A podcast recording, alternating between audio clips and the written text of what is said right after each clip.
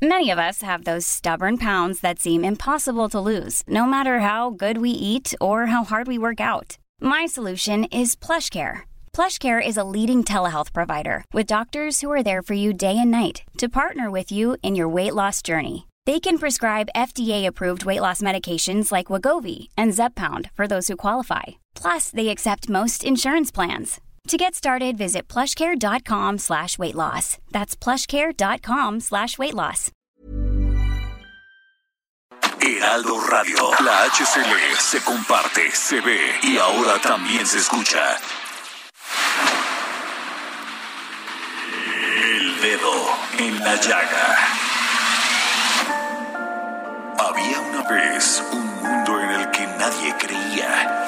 Un país de historias inexplicables. Una nación con personajes asombrosos. Santo Tomás tenía razón. Hay que ver para creer. El México increíble. Las verdades que duelen. La voz de los que callan. El dedo en la llaga. Infórmate, diviértete, enójate y vuelve a empezar. El Heraldo Radio presenta El Dedo en la Llaga con Adriana Delgado. 너와 있을 땐 내게 신기한 변화가 있는데 자꾸 미소 짓게 돼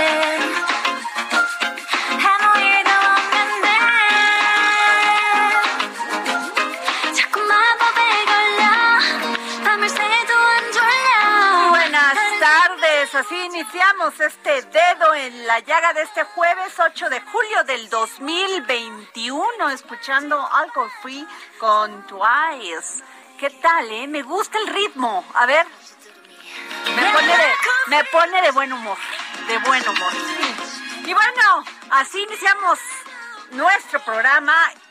A todos quienes nos escuchan y todas a quienes nos escuchan a través del país por la 98.5 FM y pues ahora sí que en todos lados, ¿no? Jorge Sandoval, pues sí, por acá, por allá, por el este en la frontera, que además tenemos muchos fans, ¿eh? Ayer nos escuchamos en McAllen, en, en San Diego, creo que Dallas, bueno, en fin, no saben. Y hoy inicio este programa porque déjenme decirles que la conozco hace muchos años. Conozco de su disciplina, conozco de su trabajo, conozco de su sensibilidad hacia el trabajo de las mujeres. Ha sido creadora de múltiples, múltiples este, revistas muy importantes. Sobre todo, ¿quién? ¿Quién que además de ser una revista que aparentemente de sociales, pues inició un, fue muy importante, bueno, lo sigue siendo, pero en aquel momento cuando hizo esta entrevista y pudo vincular lo que era la socialité a la política y nos dimos cuenta de cuál era, cuál era la vida en lo personal, en lo social de estos políticos, muchos que nos gobernaron. Ahí vimos lo de Enrique Peña Nieto con la gaviota, eh, vimos su casa, luego salió todo este, todo este escándalo de la Casa Blanca, a Fox, pero en fin, no me quiero detener en eso, sino me quiero detener en, en este podcast que se llama Mujeduría, que además para mí fue una gran sorpresa verla, escucharla en este podcast, porque ella entrevista a mujeres muy importantes, de ese 40% que ella menciona, que han logrado ascender a posiciones de poder y visibiliza cuál es su vida, cuál es su cotidianidad, cómo han luchado para poder escalar sin perder su sensibilidad como mujer, pero sobre todo su profesionalismo y también una cosa que tienen muy claro, su vida en familia, preservar la familia, preservar sus lazos emocionales. Sí, estoy hablando de Blanca Juana Gómez Morera, directora general de Expansión Publish. Eh, Blanca, ¿cómo estás? Adri, muy bien. ¿Y tú? Qué buena presentación, ¿eh? No, Qué generosa. no, al contrario, Blanca, quien te conocemos, sabemos de todo el trabajo, todo el trabajo, tu seriedad, tu, tu, tu disciplina, tu organización, todo lo que has generado, lo que has irrumpido en estos medios, abriéndole espacios a muchas mujeres. Pues es lo que toca ahora, es lo que ha tocado siempre y pues yo hago lo que se puede, desde luego, de la mejor manera y sobre todo, quizás la clave, disfrutándolo muchísimo. Esa es la verdad también. Blanca, vi que tuiteaste, dice la madurez, como decía John Houston, Houston, es la capacidad de aceptar la incertidumbre. Híjole, pues es que mira, quienes ya crecimos un poquito, yo voy a cumplir este año 49 años y luego dicen mis amigas que hablo como si fuera una anciana y no, pero pues ya vas agarrando tantita más sabiduría y ya se nos murió gente querida y ya eh, tuvimos pues malos tragos en los trabajos, ya tuvimos decepciones amorosas, ya nos cambiamos de casa, ya la vida nos demostró que es como es y no como queríamos que fuera. La neta es que te das cuenta que conviene navegar con lo que hay y abrazar la incertidumbre, porque da mucha mucha angustia no tener las certezas en la mano. Yo creo que después del año pasado, que, que según nosotros nos encerrábamos tres semanas y nos encerramos un año y más, este, no sé, yo ya tengo suficientes lecciones de que la vida, si algo es, es incierta y me ha, me ha pagado muy bien reconciliarme con la incertidumbre e incluso abrazarla, porque pues, cuando el territorio y, el espacio es incierto, es posibilidad. Entonces siempre me ha ido muy bien, como que voy cachando lo que me viene. Digo, suena regalado, ¿eh? Luego está la resistencia, los claro. y tal. Pero finalmente esto conviene, ¿no? Y creo que creo que te lo van dando los años y la madurez. Por eso lo tuiteé. Yo creo, porque luego tuiteé unas cosas que digo... No, pero ¿qué esta me, pienso? me llamó la atención porque tienes razón. Y Blanca, eh, me, no sabes cómo me gusta tu podcast, Mujeduría. Padre, ¿verdad? Porque además, pues haces la propuesta de mujeres increíbles como nuevos modelos a seguir, entre las que entrevistas, pues me encanta eh, Lula Martín del Campo, Gabriela Carrillo, a quien muchas no conocíamos, no, no conocíamos y por medio de este podcast nos das esa oportunidad. ¿Verdad? Hemos Sí, conocido, yo incluida, exacto. gente increíble, increíble. Fíjate, a, a Palmira Camargo, a- pero además hay un punto muy importante que haces en tu presentación. Antes ponías a las mujeres más importantes en tu top 10. De, en tu top 10 de las mujeres pues por empresa y qué cuánto cuánto qué significaba esa empresa y ahora las pones con un significado totalmente diferente. Es que ahí te va. Te, te voy a contar cómo surge esto. Bueno, ahorita que escuchaba la presentación, eh, me da risa como yo creo que en mi carrera siempre voy a traer a quien colgando como gran medalla, ¿eh? Y con mucho orgullo, pero luego me siento así como, como estos actores que no se pueden quitar un personaje de encima. Yo haga lo que haga, mi gran logro será la revista Quién, que, que desde luego sigue viva y sigo siendo feliz directora de Quién, pero hoy es mucho más que una revista, ¿no? Esto Claro. que hablabas tú de cuando era la revista Quién, que fue todo un suceso en México, sí, yo era la editora y sí fue genialísimo lo que hicimos ahí. Pero ahora que volví a Expansión, que fue mi casa 10 años, me fui 10 y volví hace dos y medio, soy directora general de, de toda la empresa. Y una de las marcas más importantes de la empresa es Expansión, que es la marca líder de periodismo de negocios en México. Así es. Y en, en ahora que ya dirijo todas las marcas, no solo las, las femeninas, las soft, que fueron mi área en mi primera etapa de expansión, ahora dirijo todo el negocio y todas las marcas, me metí muchísimo, desde luego, a expansión. Expansión es, es la marca que le da nombre al grupo. Así y además, Expansión ahora es parte de un grupo aún más grande, ¿no? Que tenemos Aurofom, activaciones, Ajá. video para streaming, en fin, muchas cosas más. Y Expansión como marca de negocios, desde el año pasado trae una agenda muy importante, que es la agenda de género. Yo le digo el feminismo empresarial. En este rollo tan, tan fuerte del feminismo y de las cuestiones de género en el que nos metimos todos como sociedad y las mujeres de manera muy importante, hay como muchos flancos de, de lucha o de abordaje. Y el que tomamos nosotros, que no es menor, es las mujeres en la empresa, la situación de las mujeres en los negocios. Así es. Uno, para mejorar las condiciones laborales de todas, en todos los puestos.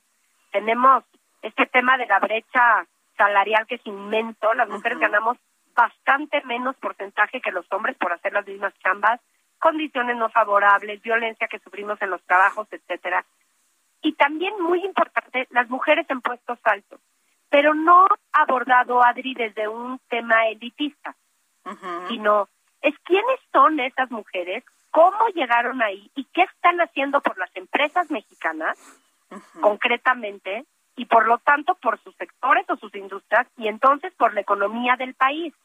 Hay miles de estudios que citamos todo el tiempo en el podcast que confirman que en el mundo las empresas y las organizaciones dirigidas por mujeres tienen mejores resultados. O sea, no es un deseo de justicia social, es un tema de negocio. Entonces, ya los hombres dijeron, a ver, no, no es de voltearlas a ver porque esté mono, no, o sea, caballero, es que no seas güey. O esté, conviene, o esté de moda el, ten, el tema, claro. Exacto, pon atención, las mujeres cambian. Y, y además, no, no es porque seamos superiores tampoco, simplemente somos el 50% de la población. Los equipos diversos y los equipos que incluyen mujeres y mujeres en altos mandos, pues hacen que las cosas se muevan y cambien y tengan el punto de vista pues de la mitad de la población. Entonces este podcast surge como como una pata más, digamos, de una franquicia muy poderosa en expansión, que son las mujeres más poderosas de México. Expansión hace 20 años casi traía este ranking. Y al principio las mujeres poderosas eran, digo, por ahí hay una portada, imagínate, de Marta Sagún. O sea, eran las vinculadas a la política porque Así ni siquiera es. ya tenía un puesto político. O las hijas de dueños o algunas que heredaron empresas y alguna que otra que se había colado. Hoy la lista son 100 mujeres poderosas en los negocios y de veras es bien difícil dar con 100 y ya, porque hay más. Y sobre todo hay en, en, en puestos que no existían antes. Había muchas mujeres ya poderosas en marketing, en relaciones públicas, en recursos humanos, pero hoy hay mujeres poderosas en energía, en construcción, hay Así es. CFOs, desde luego hay legales. Entonces, se ha enriquecido muchísimo ese ranking porque nuestra realidad, qué bueno, está cambiando.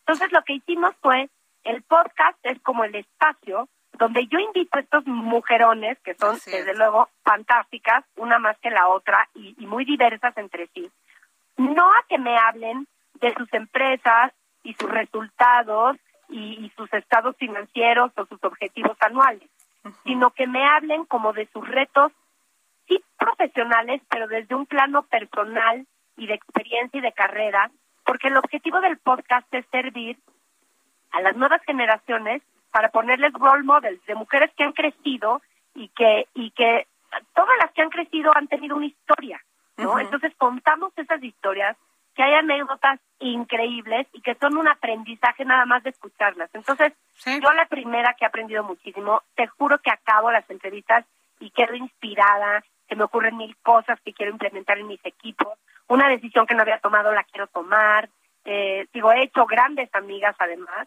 y sí, ha sido un gran espacio mujeduría en mi vida, en la más expansión, y creo que en las empresas de México, no sabes el pegue que tiene, cada vez me piden que entreviste eh, gente fregoncísima, unos mujerones que pasan por este micrófono, No, sabes muy- cómo me encanta, Y además mucho, de entrevistas de una de una forma muy natural, Blanca. Entonces eso ayuda para que se entienda, que sea fácil.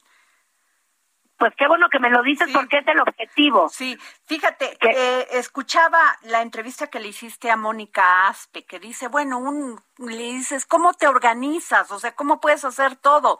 Y ella te dice, fijo mi agenda, tengo mi focus. Exacto. Qué importante es eso en las mujeres, o sea, tener, darle tiempo a las cosas, pero fijarlo. Sí me dice, escribo mi agenda y cada vez que le escribo pongo el compromiso que sí quiero cumplir. Pero me encanta, y me encanta cómo lo dice Mónica, Ajá. como una lección básica de liderazgo. Exacto. Mónica tiene miles de personas a su cargo, tiene un puesto importantísimo y tiene una vida muy rica además en lo social, en lo familiar y sí se puede todo, pero pero ella dice es una estrategia de liderazgo, ¿no? Claro. Y, y eso eso también es un poco el objetivo del, del podcast. Yo he tomado coaching profesional en mi vida tres veces. En este momento estoy tomando y me fascina. Y, y creo que lo muy útil del coaching es encontrar eh, cuatro o cinco cosas muy concretas como herramientas que hacer para desarrollarte en tu carrera. Cada quien donde necesite desarrollarse. Y entonces el, el podcast es así, secciones de coaching Así en es. cada podcast, ¿no? Cada Porque una, mujer, claro. ¿verdad? Totalmente De acuerdo. O, el- ¿no? o el caso de Mónica Flores de, Ma- de Manpower, que te dice, este, por ejemplo, le pregunta sobre si las mujeres son discriminadas de entrada. Que eso me Mónica muy... Flores Ajá. es, es la gran madrina del podcast, porque fue el episodio número uno, y es la fregoncísima directora de Manpower Group.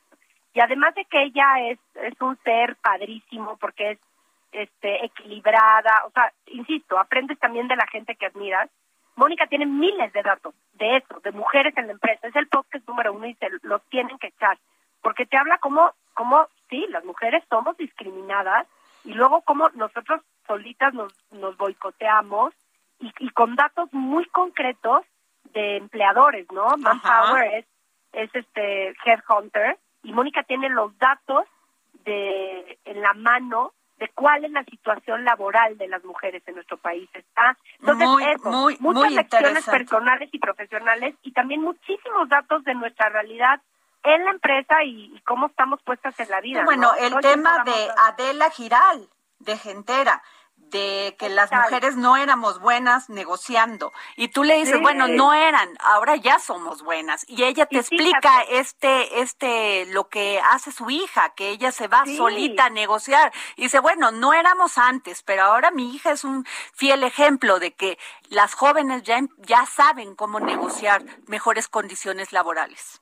Eso, y co- cosas bien interesantes. Mira, hay más mujeres, digamos, de mi generación en el podcast, porque por lógica generacional son las mujeres que están en los puestos de poder, y otra vez, el chiste es perfilar a estas mujeres. Yo no sé por qué, Adri, en toda mi carrera, yo he tenido que estar cerca de los influyentes, poderosos, gente brutal. La verdad es que qué suerte he tenido. Sí. Entonces, hay más mujeres de nuestra generación. Luego entrevisto unas chavitas en- haciendo proyectos brutales, ¿eh?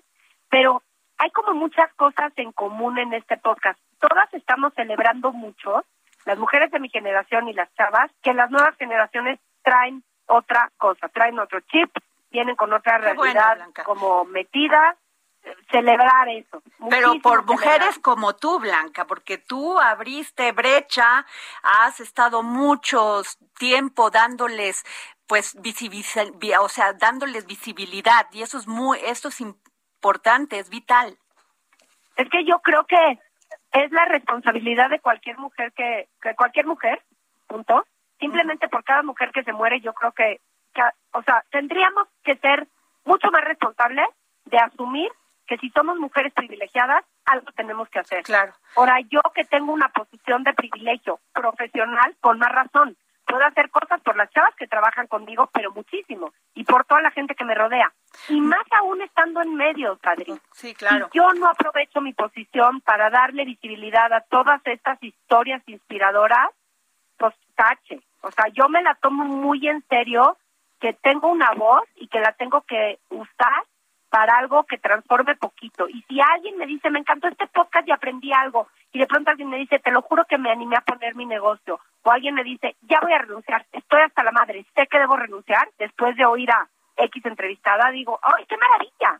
¡Qué maravilla que estoy siendo una mentora sin querer, queriendo, Claro. de, de muchas mujeres! Me encanta. Pues muchas gracias, Blanca Juana Gómez Morera, directora general de Expansión eh, Publishing y además también creadora de este gran podcast Mujeduría.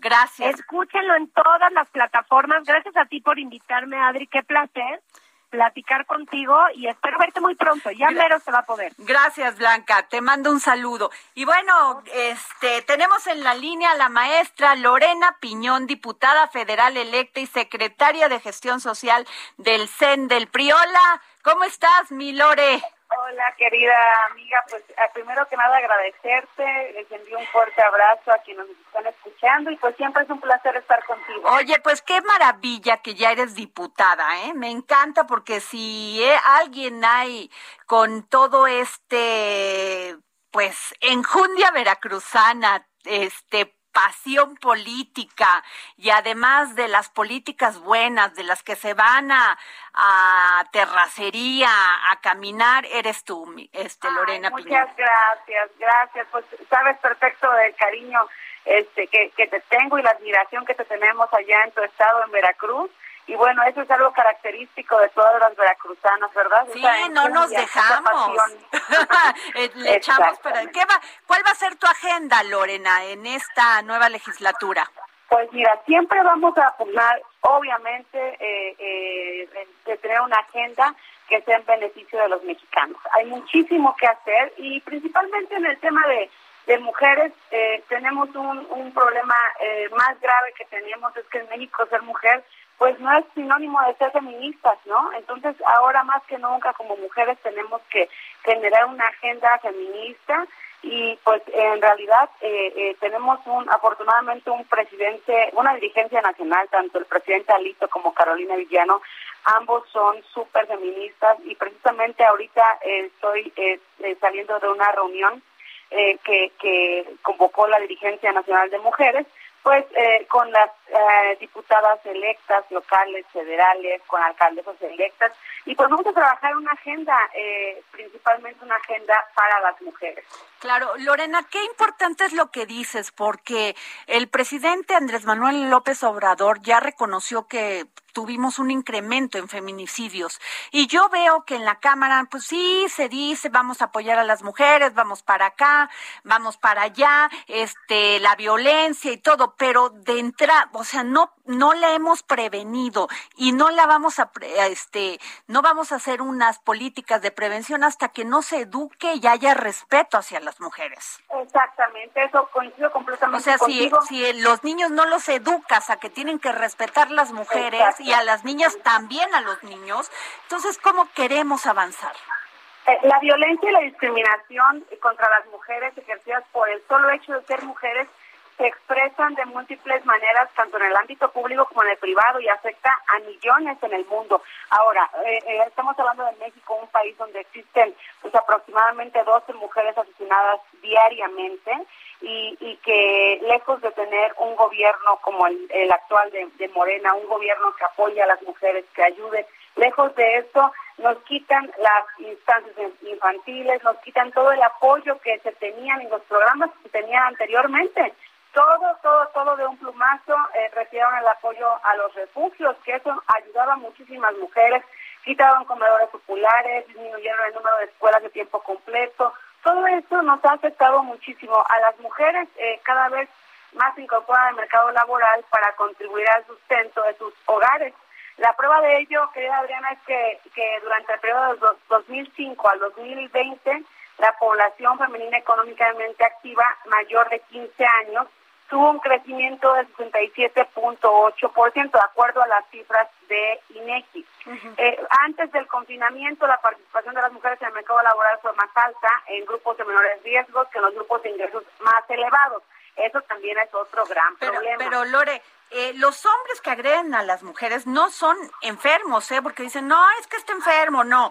No. son personas normales que trata la ideología machista patriarcal, o sea, dominar a la mujer. ¿Qué van a hacer las diputadas? Tenemos un minuto y medio antes de irnos a un corte, Lore.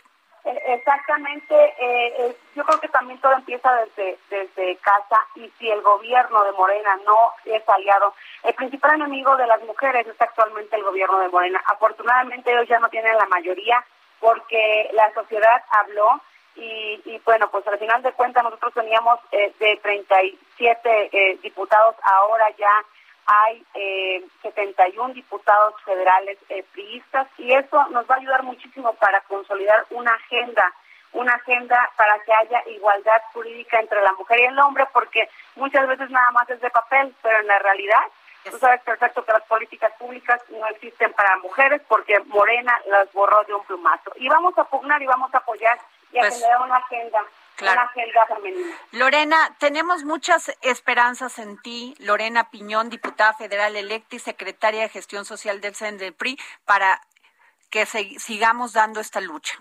Oye, y te quiero felicitar por la serie de Guerreras en Libertad, ¿eh? Es verdad, buenísimo, porque eh, ahí retratas las vicisitudes que a las que se han Gracias. enfrentado las mujeres periodistas para No, ejercer su profesión. Gracias, Lore. Pues ya nos vamos, mi Lore. Vamos a un corte. Gracias.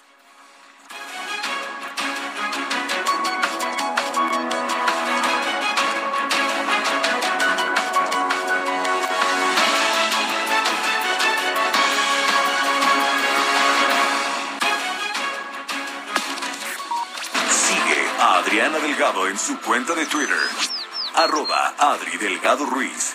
Además, te invitamos a enviar tus opiniones y comentarios en texto o por mensaje de audio a través de WhatsApp al 55 2544 3334. Y si quieres escuchar El Dedo en la Llaga de El Heraldo Radio, en cualquier momento y donde quiera que te encuentres, descarga el podcast disponible en Spotify y iTunes. Heraldo Radio.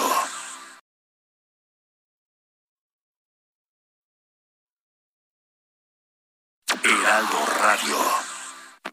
Sigue a Adriana Delgado en su cuenta de Twitter en arroba Adri Delgado Ruiz. Y envíanos tus comentarios vía WhatsApp al 55 25 44 33 34 o 55 25 02 21 04.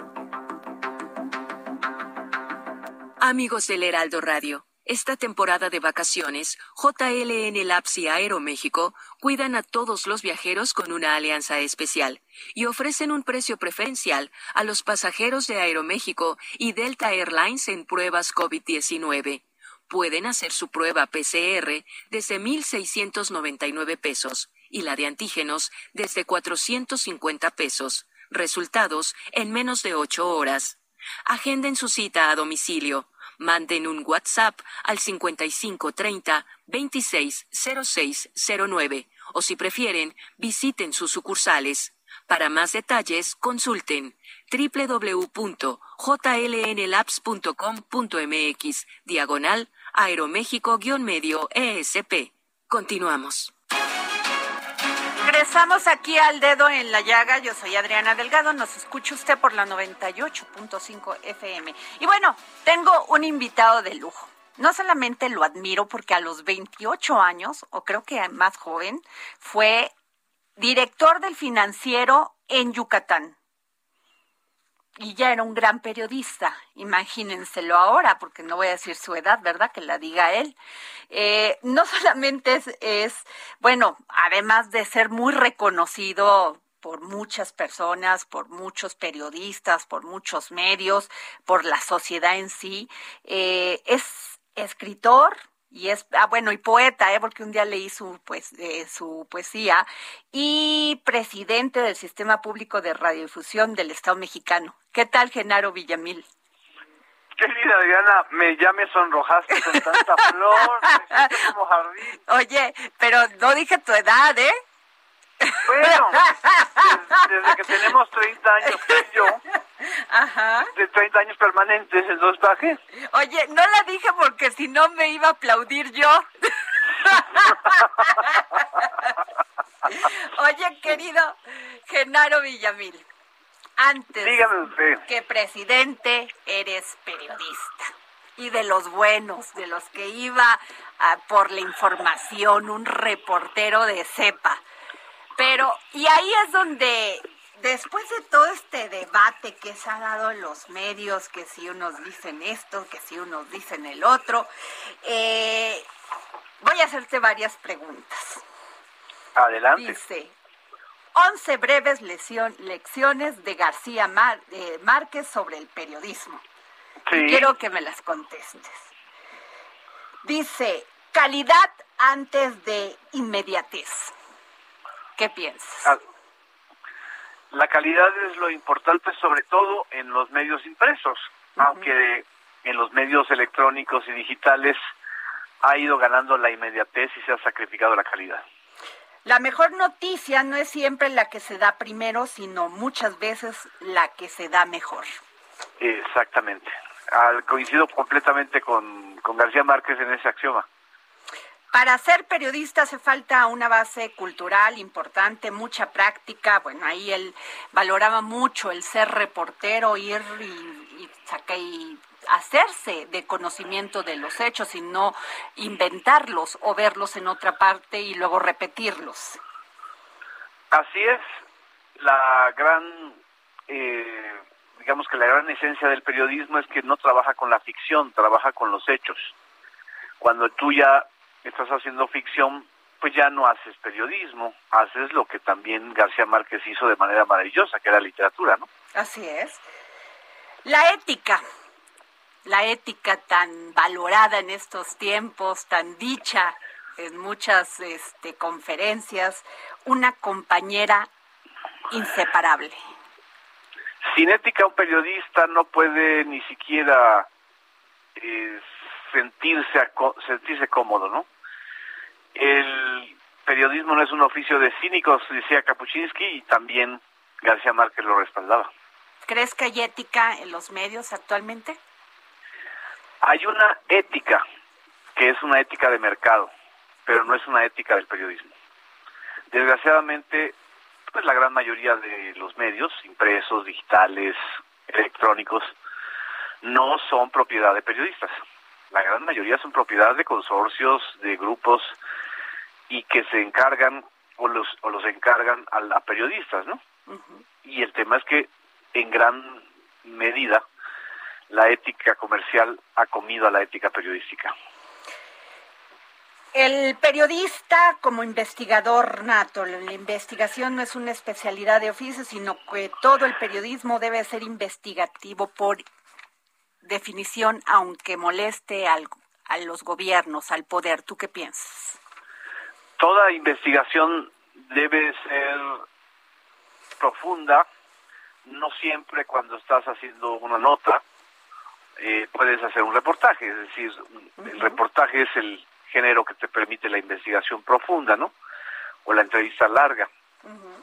Pero sí cuando incomodas, incomodas a todos, al gobierno, a los poderes económicos, a los poderes fácticos, eh, y, y muchas veces a los que no quieren que se conozcan las cosas, ¿no? A ver, sobre la objetividad del reportaje. ¿Es posible que haya ob- objetividad en el periodismo?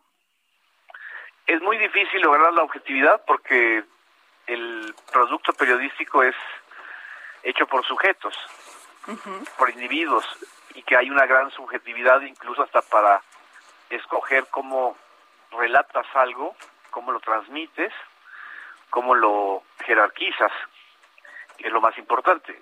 Yo creo que más importante que la objetividad, y eso lo hablé con García Márquez en uno de sus eh, talleres, es la veracidad. Más que la objetividad es la veracidad. Ahora dice este otro gran periodista, Javier Darío Restrepo. Sí. El buen periodista, claro, el periodista hace periodismo con un objetivo, que no es objetividad.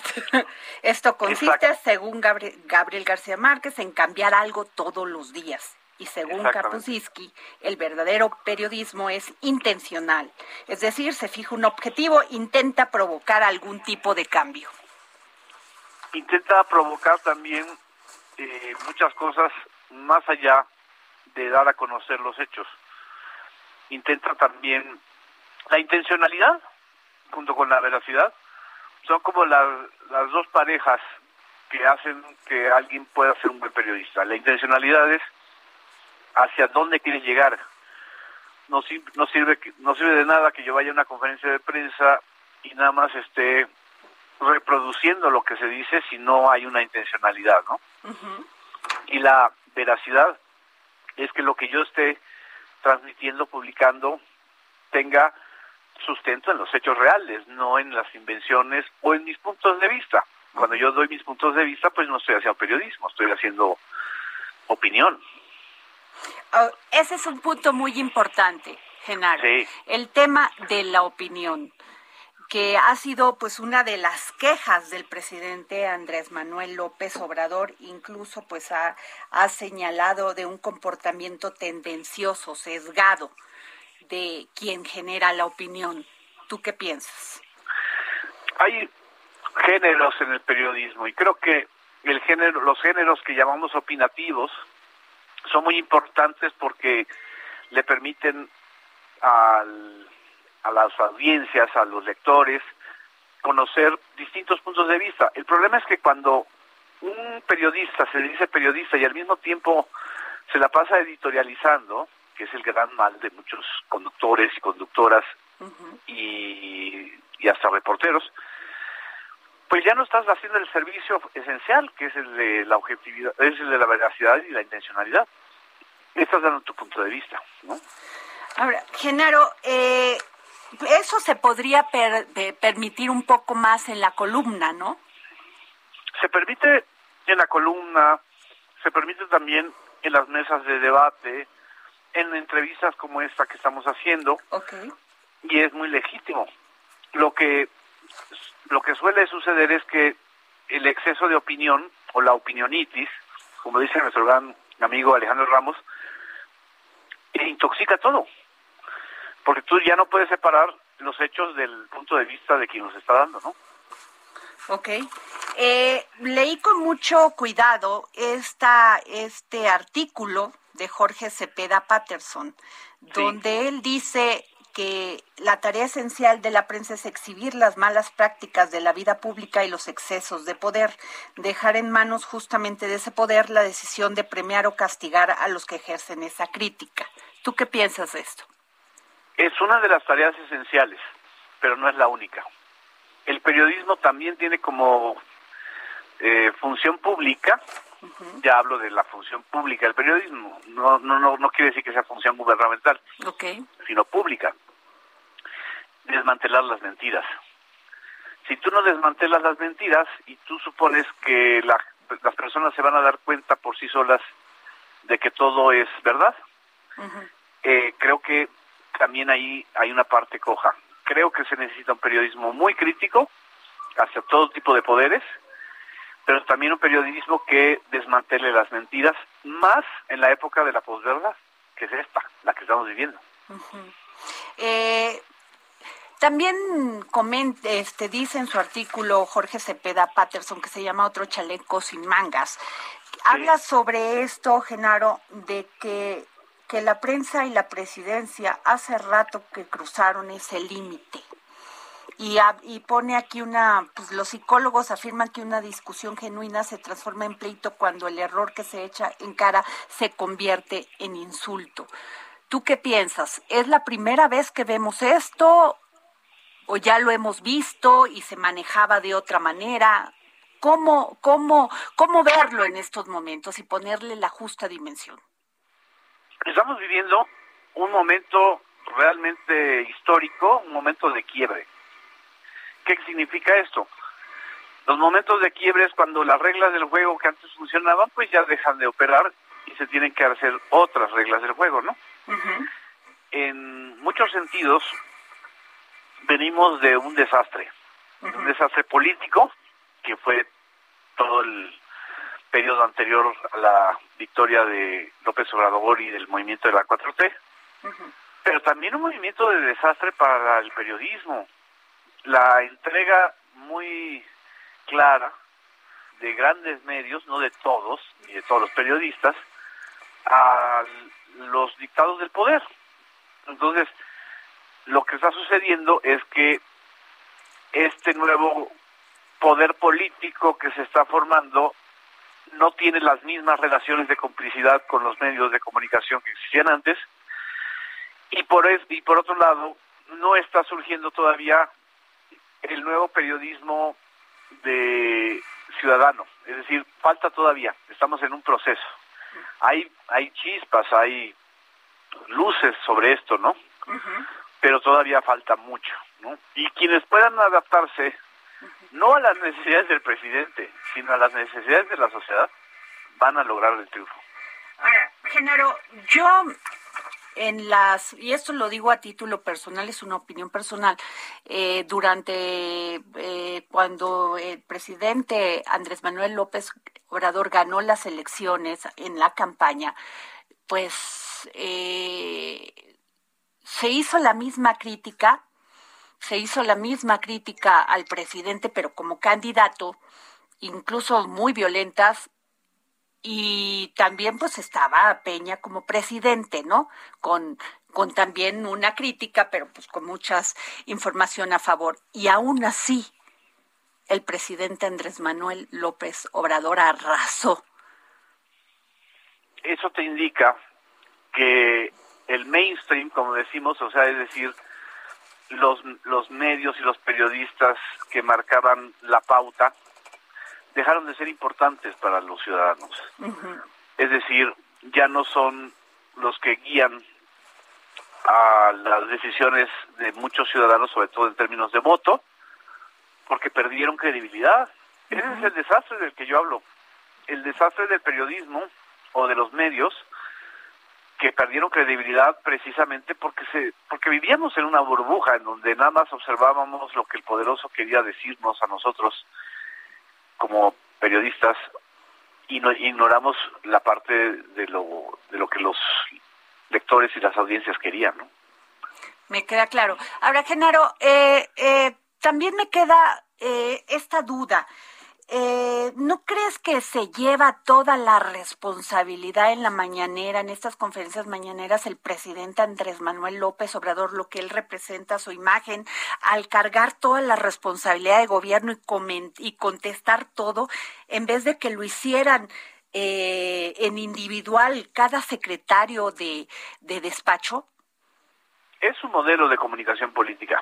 Es decir, el modelo de López Obrador desde que fue jefe de gobierno de la Ciudad de México y creo que hay que revisar ese episodio y ese periodo también fue fue como el de ahora.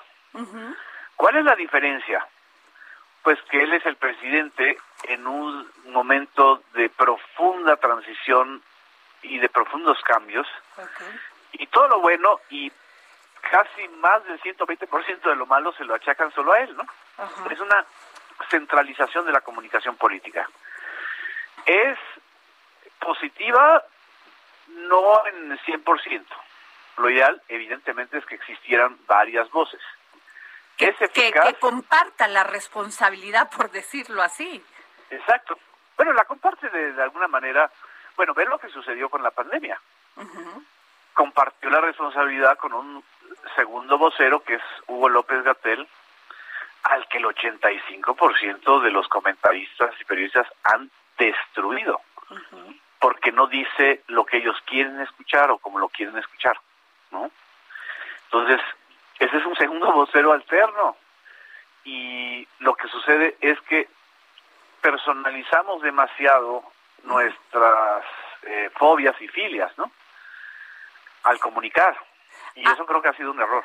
Aunque eh, el mensaje no tiene que ser congruente entre lo que tú dices y haces, y yo creo que, que, ahí el doctor López Gatel se puso de apechito, ¿no? Por supuesto, y puedes criticar ciertas incongruencias, pero tener un noticiero diario, no te voy a decir quién, para estarlo cuestionando todo el tiempo, entonces ya no estás informando. Ya estás tomando ya te estás tomando este ahora sí parte del, de la crítica, ¿no? No está siendo periodista, no está siendo verídico, no está siendo eh, intención, o sea, no estás haciendo el, periodismo con intencionalidad, estás haciendo periodismo de intereses, ¿no? Aunque sean personales no necesariamente los tiene que ser la editorial la, la cuestión editorial de un medio, ¿no? No, pueden ser intereses corporativos, o pueden ser intereses personales, o pueden ser... Lo que le llaman filias y fobias, vaya. Exactamente. Es demasiada filia y fobia. Entonces, evidentemente, el doctor Hugo López Gatel es un médico metido a vocero. Su función principal es ser un especialista en epidemiología. Y realmente lo quieren cuestionar hasta por los momentos en que sale a la calle o por su vida privada. Entonces ahí, ahí Ahí, es donde te digo que hay un exceso de animadversión a veces que mata al mensajero y por supuesto altera el mensaje. Genaro Villamil, ¿qué sigue para el SPR? Porque he visto unos programas maravillosos. Este, me gusta mucho el trabajo que estás haciendo. Ay, muchas gracias, Adriana. O sea, de veras que ha cambiado mucho, hay más libertad incluso en, en esto, en esto que es este el SPR que es parte del gobierno. Es parte del Estado. Del no Estado, perdón, perdón, sí, del Estado. Sí.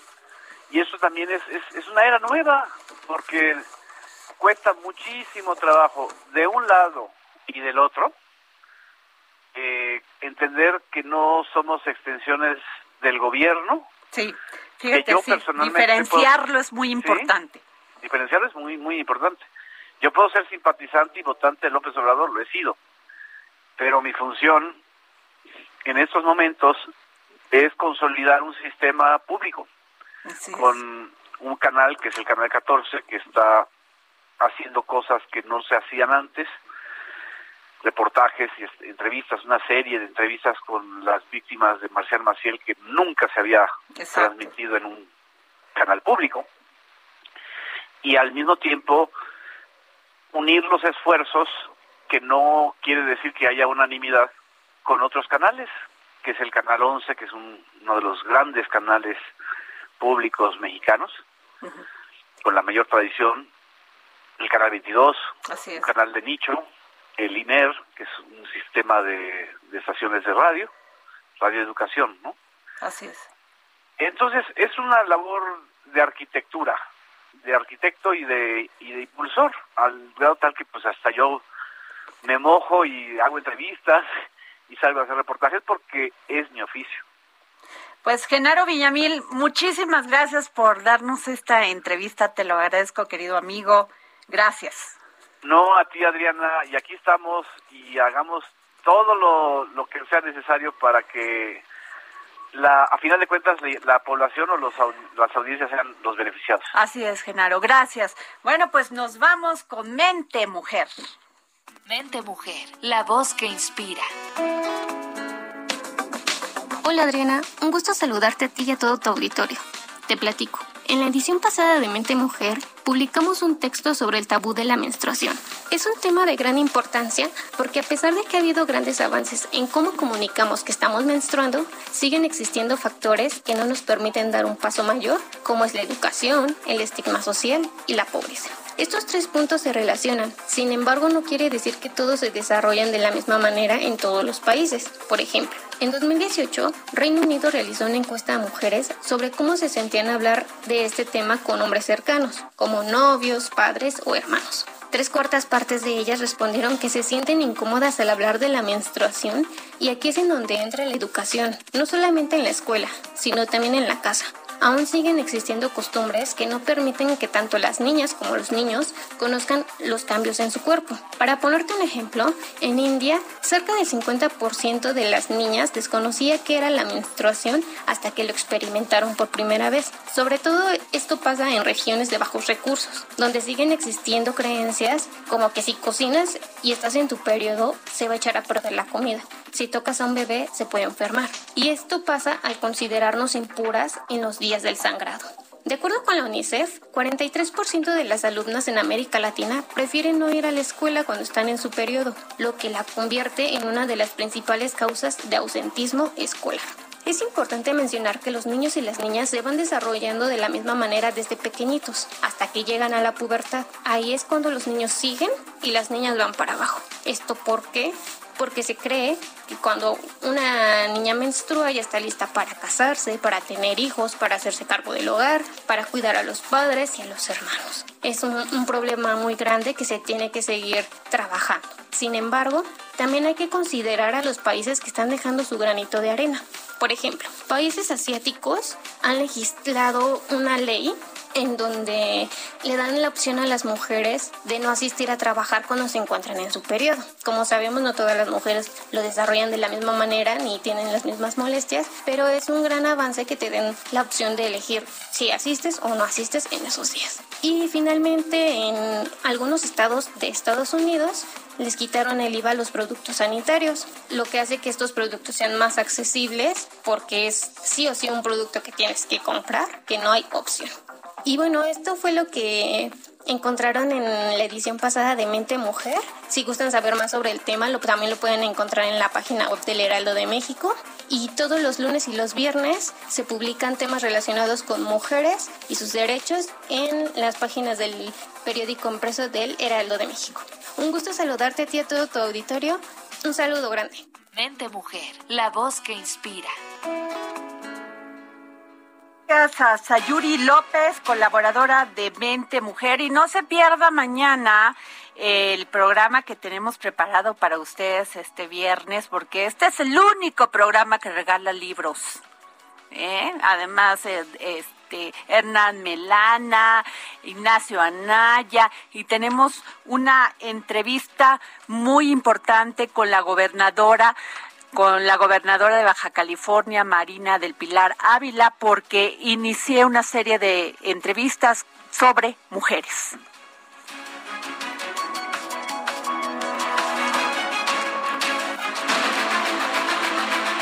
El Heraldo Radio presentó El Dedo en la Llaga con Adriana Delgado. Heraldo Radio, la HCL se comparte, se ve y ahora también se escucha. When you make decisions for your company, you look for the no-brainers. And if you have a lot of mailing to do, stamps.com is the ultimate no-brainer. It streamlines your processes to make your business more efficient, which makes you less busy. Mail checks, invoices, legal documents, and everything you need to keep your business running with stamps.com. Seamlessly connect with every major marketplace and shopping cart. Schedule package pickups and see your cheapest and fastest shipping options from different carriers with rates up to 89% off USPS and UPS rates. And with the stamps.com mobile app, you can take care of mailing and shipping wherever you are. Make the same no-brainer decision as over 1 million other businesses with stamps.com. Sign up with code program for a 4-week trial plus free postage and a free digital scale. No long-term commitments or contracts. That's stamps.com. Code program.